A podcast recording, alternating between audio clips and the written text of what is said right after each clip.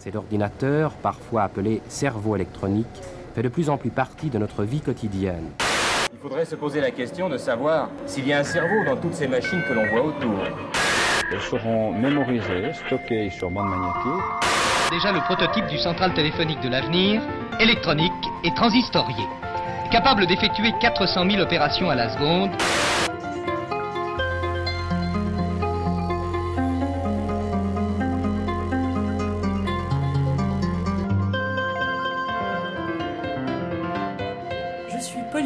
Je suis Marguerite, Bienvenue sur Technocurious. le podcast pour les techno perplexes.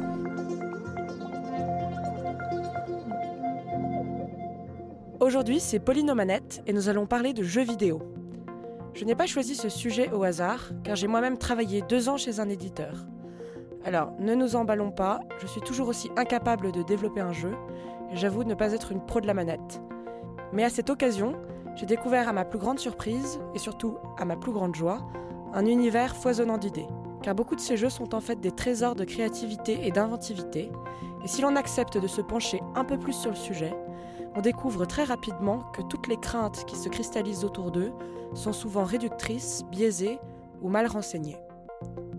De même qu'il est difficile de parler de photos ou de cinéma en une demi-heure, et parce que vous l'aurez compris, ce sujet me plaît beaucoup, j'ai choisi de faire une série sur le jeu vidéo plutôt qu'un seul épisode. Pour cette première partie donc, j'ai rencontré Paul Samuelson, game designer, promis vous allez bientôt comprendre ce que c'est, qui va nous expliquer comment on fait un jeu vidéo, quel type de jeu il existe aujourd'hui, et surtout, et je cite les mots de Paul, pourquoi ils sont si formidables.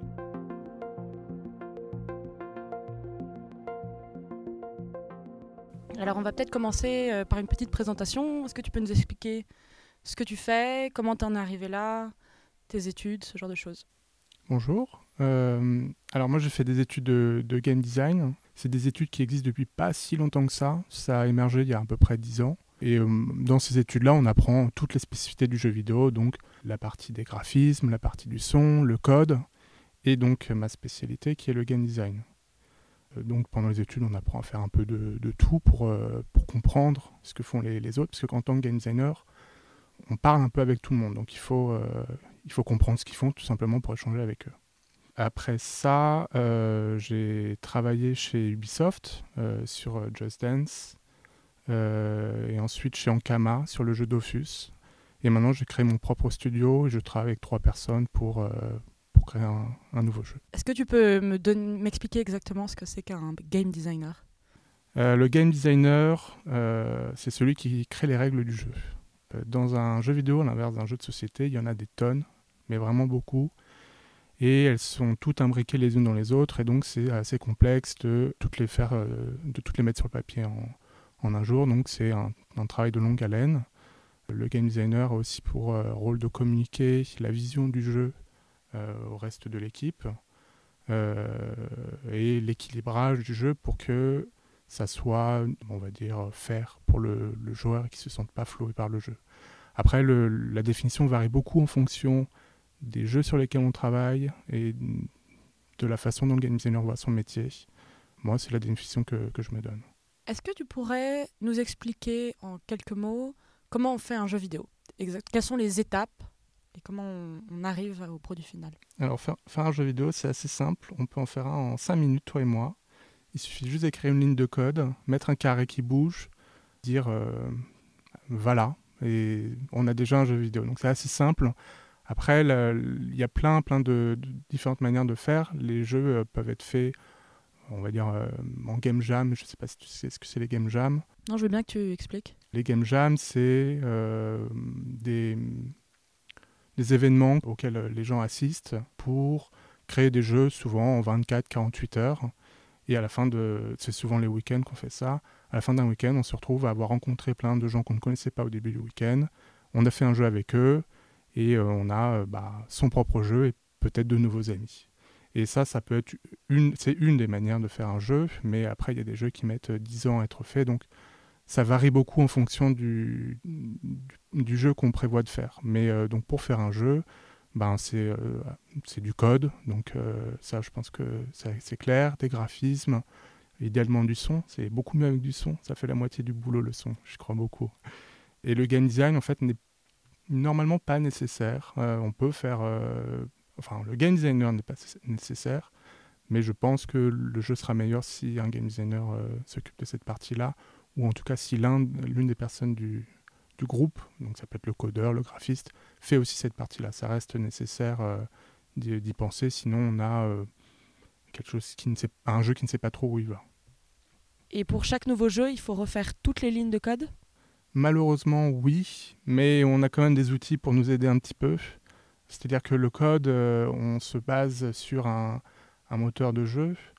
Un moteur, c'est un, quelque chose qui permet de, euh, de nous aider à commencer à, créer le contenu du jeu. C'est un logiciel dans lequel il y a euh, déjà plein de codes qui permettent en fait de faire, euh, de créer des lois de physique, par exemple la pesanteur ou, ou l'inertie. Avec ça, on va pouvoir avoir une base sur laquelle on va pouvoir ajouter nos lignes de code et nos dessins ou nos modélisations 3D pour pouvoir créer le, le jeu qu'on veut. Combien il faut de personnes pour faire un jeu vidéo? Au minimum une et au maximum? Au maximum, euh, des centaines, peut-être même des milliers. Euh. Je pense qu'il y a des jeux qui ont été faits à plusieurs milliers de personnes. Euh, parce qu'il y a des, jeux qui sont faits où tout le monde s'entraide en fait. Idéalement, il vaut mieux être au moins 3 ou 4. moi, je dirais un codeur, un graphiste, quelqu'un qui s'occupe de la musique, du son, et puis dans l'idéal, un, game designer. Après, il faut aussi des gens pour le vendre, ça c'est une autre histoire, mais ils sont, ils sont nécessaires, oui.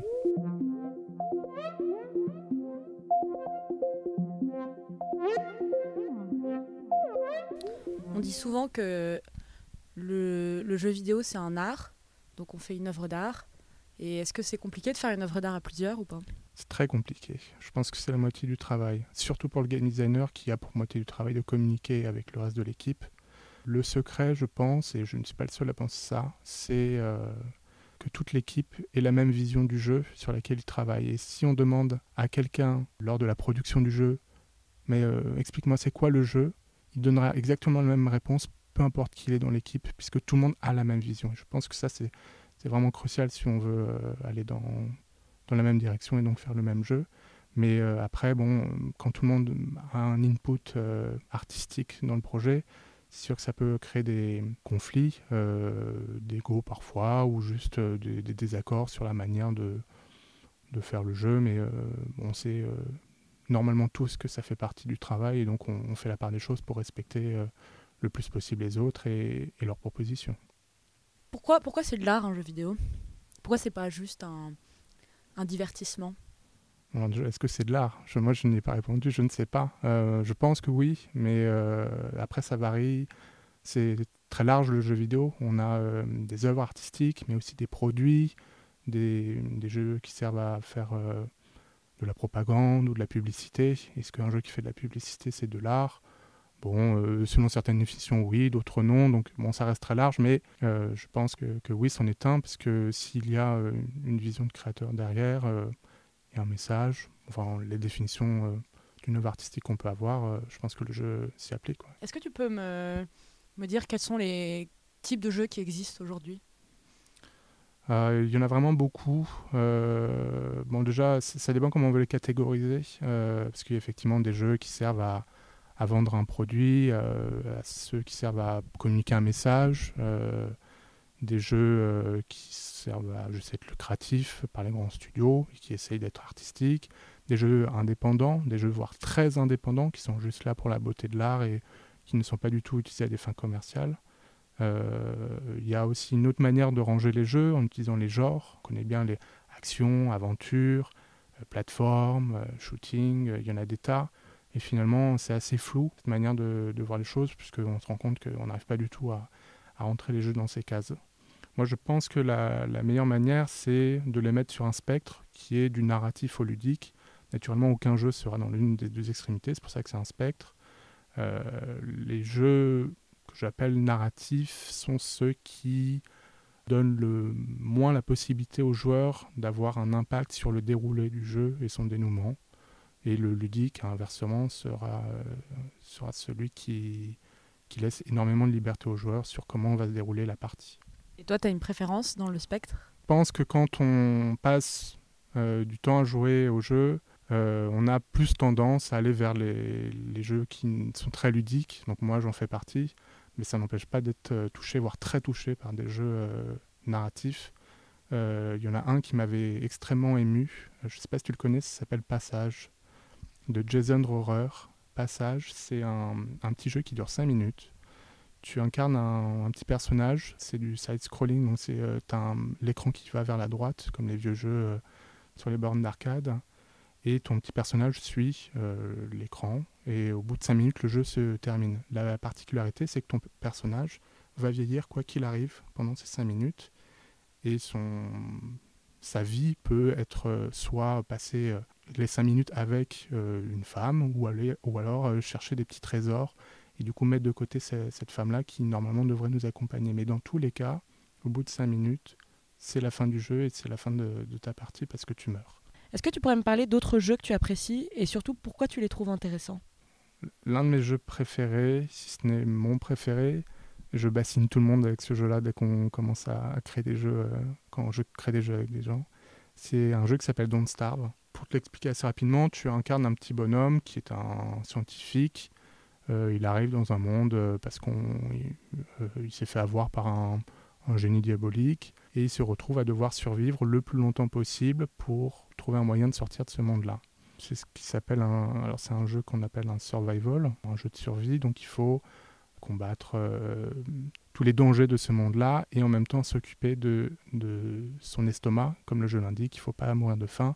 Si tu meurs de faim, tu perds. Pas simplement tu perds et tu recommences, c'est tu perds et tu recommences toute la partie. Et une partie peut durer 80 heures. Donc, si au bout de 80 heures, tu meurs parce que tu t'es fait tuer par, je sais pas, une abeille, tu perds 80 heures de jeu. Et c'est extrêmement puissant de jouer à ce jeu-là parce que tu as tout le temps peur de perdre tout l'avancement que tu as pu euh, euh, créer euh, en, jouant cette partie-là. Et le jeu pourtant est assez simple à jouer. il suffit de rester quasiment appuyé sur une touche et le jeu se joue tout seul. En fait, la particularité de ce jeu, c'est qu'il ne se joue pas vraiment beaucoup sur le, le clavier et, et dans l'ordinateur, mais énormément dans ta tête. Moi, je pense que c'est à 30% dans, dans l'ordinateur et le reste, euh, ça se passe dans ta tête parce que tu dois planifier à l'avance tout ce que tu vas faire pour ne pas te faire avoir par tous les dangers de ce monde-là. Et ça demande euh, énormément d'implication euh, pour, pour ne pas se faire avoir c'est un peu frustrant quand même.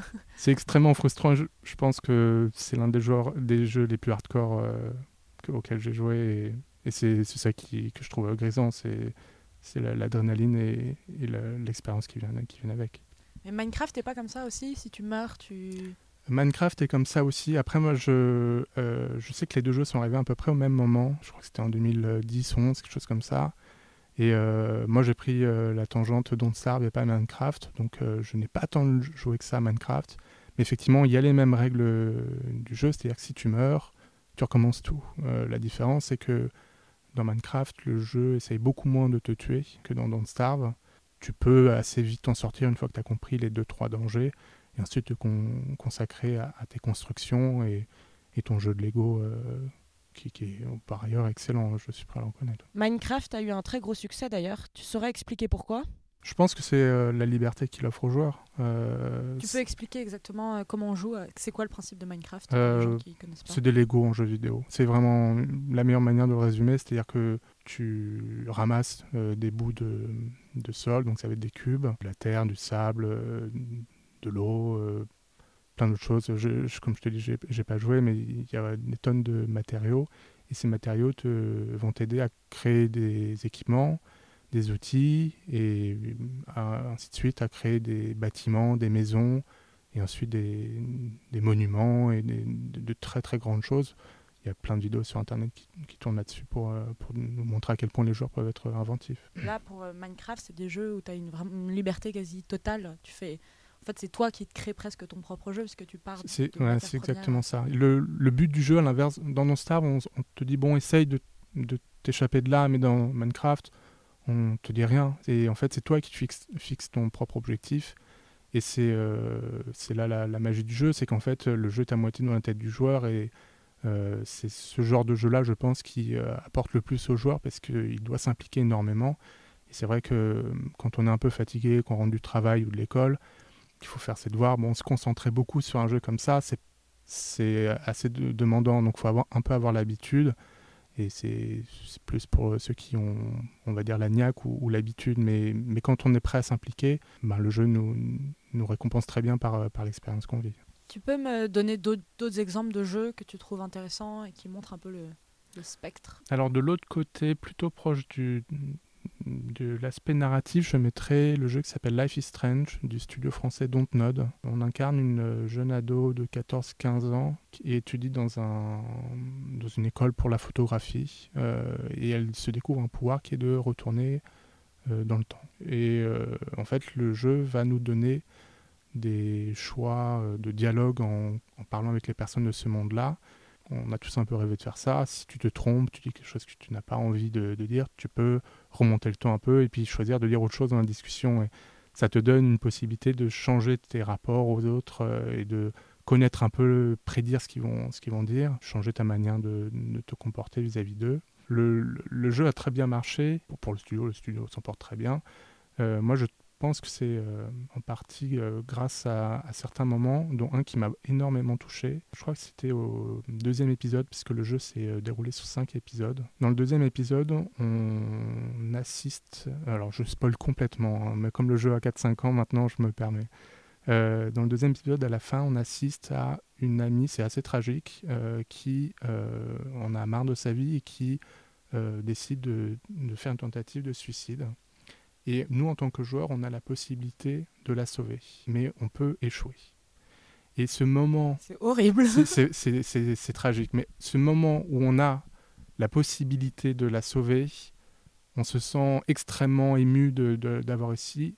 J'espère que tout le monde s'implique, puisque ceux qui ne s'impliquent pas et qui la laissent euh, sauter du toit, euh, j'espère ont un minimum euh, de remords quand même. Mais en tout cas, quand, quand tu y arrives, c'est très émouvant.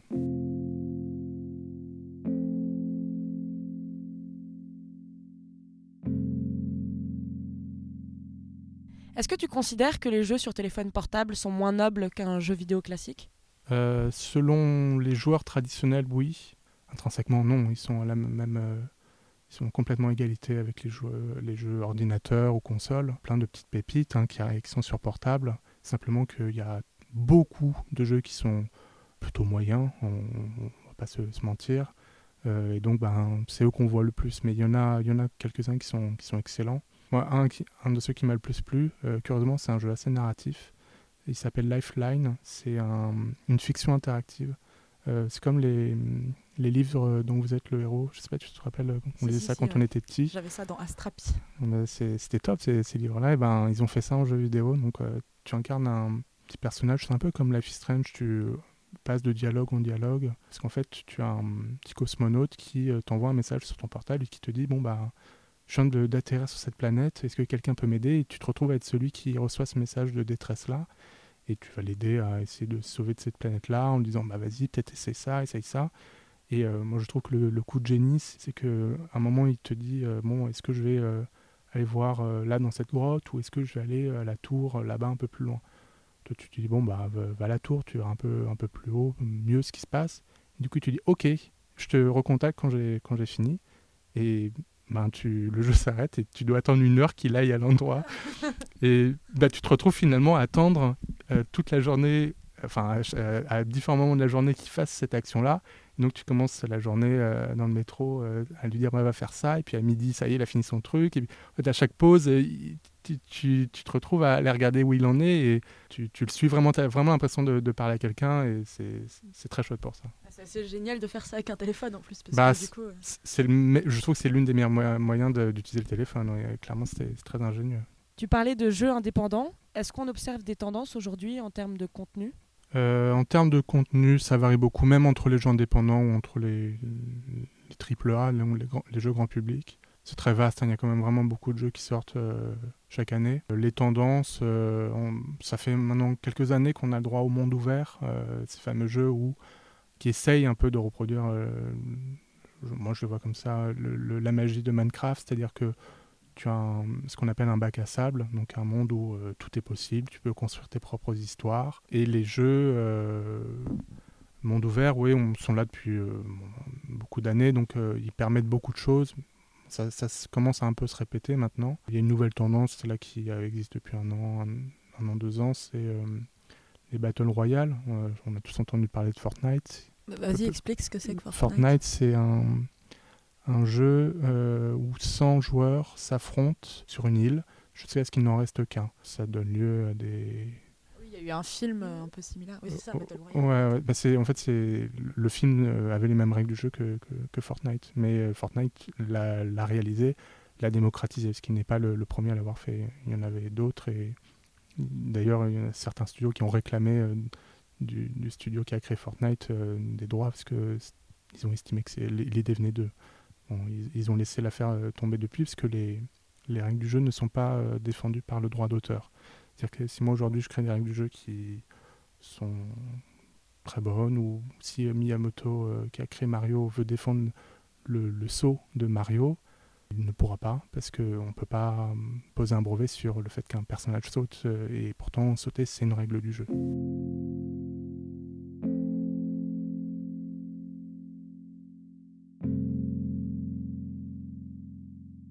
J'imagine que dans un jeu on cherche à créer une forme d'addiction est-ce que tu pourrais m'expliquer les mécanismes que tu mets en place pour que le joueur ait envie de continuer à jouer?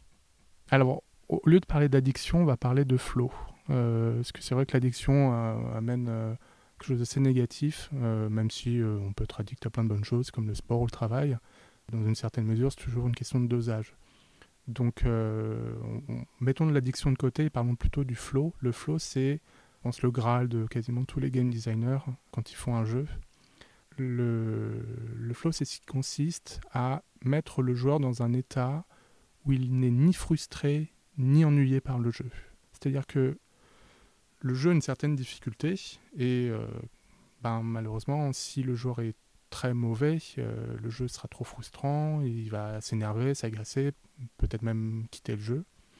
Et si le jeu est trop simple, euh, ben, il, va, il va vouloir jouer autre chose ou s'occuper mieux tout simplement. Et donc il faut qu'il euh, le, game designer va essayer de mettre le joueur dans cet état de flow qui est entre la frustration et l'ennui. Et donc il va devoir régler son jeu pour qu'il soit ni trop dur ni trop simple. Donc il doit gérer, il doit avoir en tête euh, les compétences du joueur, son savoir du jeu et varier la difficulté du jeu euh, en conséquence. Tu as déjà joué à Tetris? Oui. Est-ce que tu es très mauvaise à Tetris ou un peu ok? Ça va, je me défends c'est que quand les, les, les, les objets tombent, tu arrives à peu près à, à gérer la, vitesse. Et ben en fait, Tetris, c'est, je pense, l'un des jeux par définition qui respecte le mieux, qui, arrive le mieux à, créer cet état de flow. C'est-à-dire que hum, tu dois gérer vite, vite, vite ce qui arrive à l'écran. Le jeu va être, lui, de plus en, de plus, en plus difficile. Et si toi, tu arrives à, à suivre, tu vas être dans, dans, cet état de flow. À un moment, il va aller plus vite que toi. Hein. Ça, ça, arrive dans tous les cas. Mais à un moment, tu, tu, auras, euh, tu auras été dans cet état et je pense que ça fait aussi partie du succès de ce jeu. Et un, et un gamer, donc quelqu'un qui joue beaucoup, il aura quelque chose en plus que les non-gamers euh, n'ont pas dans sa manière euh, je sais pas, de travailler de... Est-ce que par exemple ce sera plus logique Parce que c'est vrai que souvent c'est des jeux de logique. Oui, c'est vrai que le jeu il aide pas mal à, à développer euh, son cerveau comme n'importe quelle activité active de, où tu utilises ton, ton cerveau. Si tu le fais beaucoup régulièrement, euh, pas forcément beaucoup. Je sais que des études ont, déjà prouvé ça, elles l'ont prouvé simplement sur les, jeux de tir. Ça fait maintenant 20 ans que le, laboratoire euh, étudie euh, des joueurs qui jouent régulièrement des jeux de tir. Et c'est vrai qu'ils ont pu prouver que ça avait augmenté le QI sur la, durée, mais le QI ça ne veut pas tout dire. Ça a prouvé surtout une chose, c'est qu'ils devenaient des super apprenants. C'est-à-dire qu'ils n'apprennent pas forcément une chose, certes, il y a la logique, la rapidité, mais il y a surtout une chose qu'ils arrivent à développer, c'est qu'ils sont des super apprenants. C'est-à-dire que si on leur donne une nouvelle chose à apprendre, ils vont l'apprendre plus vite que ceux qui ne jouent pas. Et c'est une faculté comme une autre. je trouve que c'est top d'apprendre, donc euh, je trouve ça top d'être un super apprenant, mais euh, après, on, repart de zéro quand même à chaque fois quand on apprend quelque chose. Donc euh, ils sont juste plus rapides, mais ils, partent de zéro comme nous. Quand, quand on fait un jeu vidéo, on apprend? On apprend euh, à jouer au jeu, tout simplement, rien d'autre. Euh, il y a certains jeux qui essayent de nous euh, distiller certaines informations de l'histoire parfois. Il y a, le jeu Civilisation qui le fait très bien. Civilisation, c'est le jeu qui te fait partir de la préhistoire jusqu'à l'ère un peu futuriste où on envoie des fusées dans l'espace et on essaye de commencer la conquête spatiale. Et en fait, tu refais toute l'histoire de l'humanité au fur et à mesure et donc tu peux lire des petits paragraphes qui expliquent telle telle œuvre littéraire, telle œuvre artistique de peinture, de sculpture, ou tel grand euh, stratège militaire qui a, euh, fait, euh, qui a un fait d'armes. Et en fait, tu apprends simplement en lisant et en jouant, mais la spécificité du jeu, normalement, c'est d'apprendre en jouant et pas en lisant des, trucs dans le jeu. Donc, je pense que la manière d'apprendre dans le jeu, c'est par, le, par le gameplay. le gameplay, c'est comment le joueur joue, si le joueur joue le rôle par exemple d'un dictateur dans, le jeu, ou quelqu'un qui sauve euh, quelqu'un de suicidaire, il va beaucoup mieux comprendre par l'expérience qu'est-ce que c'est qu'un dictateur et il, euh, en aura appris euh, plus. Mais ça ne suffit pas. Il y, a, différentes pédagogies. Il y a la pédagogie active et la pédagogie passive. La pédagogie passive, c'est celle que toi et moi on connaît bien, où on est assis en classe, on se taille, on écoute le professeur qui nous donne son savoir et euh, c'est une très bonne manière d'apprendre plein de choses d'un coup. Et la pédagogie active, c'est celle où tu découvres par toi-même et celle-là, elle te marque énormément. C'est très très fort comme, euh, comme manière d'apprendre et tu, tu risques pas de l'oublier de sitôt. Donc il y a aussi une, forme de manipulation aussi dans le jeu vidéo. complètement, ouais. Il y a une, une question d'éthique qui vient euh, avec, naturellement. Je pense qu'il faut bah, avoir de bonnes intentions. Le, joueur doit être responsabilisé avec ce qu'il fait du jeu, mais oui, tu, tu, manies un peu le joueur, mais de la même manière que quelqu'un qui euh, euh, va euh, installer des, signaux pour te dire qu'il y a un incendie dans un immeuble, il va te mettre des lumières rouges, un son fort. Ben, tu es content qu'il te manipule un peu pour te dire bah, il y a un danger, parce que sinon tu serais en danger justement. Et dans un jeu, de la même manière, on part du principe que le joueur a envie euh, de vivre l'expérience à fond et donc on va le manipuler en l'incitant à aller vers certaines choses pour qu'il les découvre par lui-même. Et en fait, c'est nous qui lui avons un peu tracé la route pour qu'il aille les découvrir et qu'il le croit et euh, que ça vient de lui. Ça, c'est l'idéal, mais souvent, oui, on, l'a incité à les chercher par lui-même. On parle souvent des problèmes de jeux d'armes parce qu'on dit que euh, ça habitue les jeunes aux armes, etc. Toi, tu crois que c'est un vrai problème?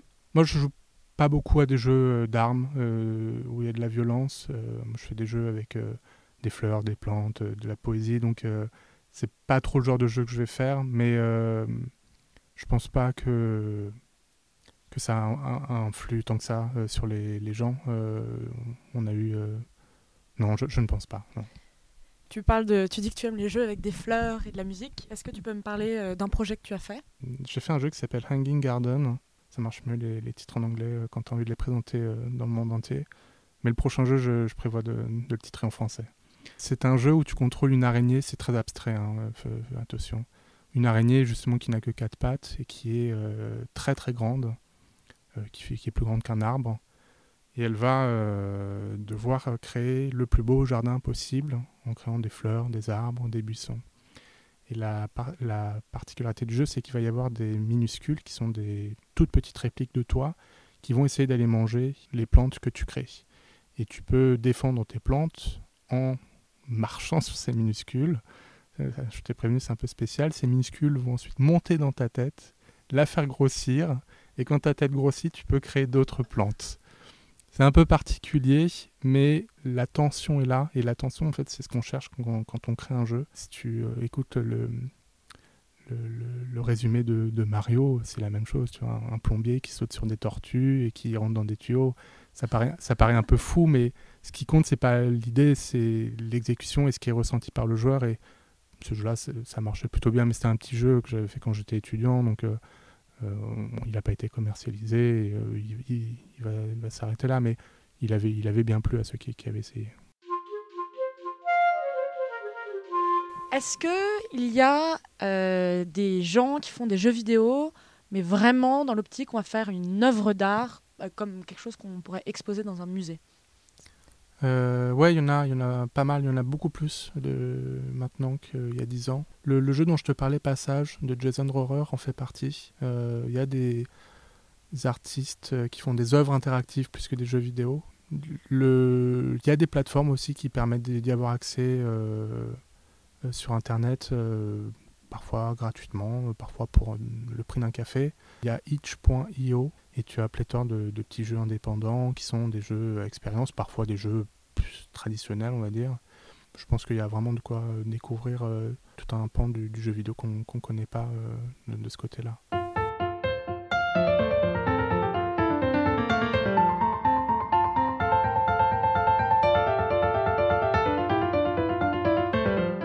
Paul nous l'a bien montré, on peut difficilement parler du jeu vidéo comme quelque chose d'uniforme. La très grande diversité des jeux qui existent aujourd'hui est à l'image de la diversité des gens qui les créent.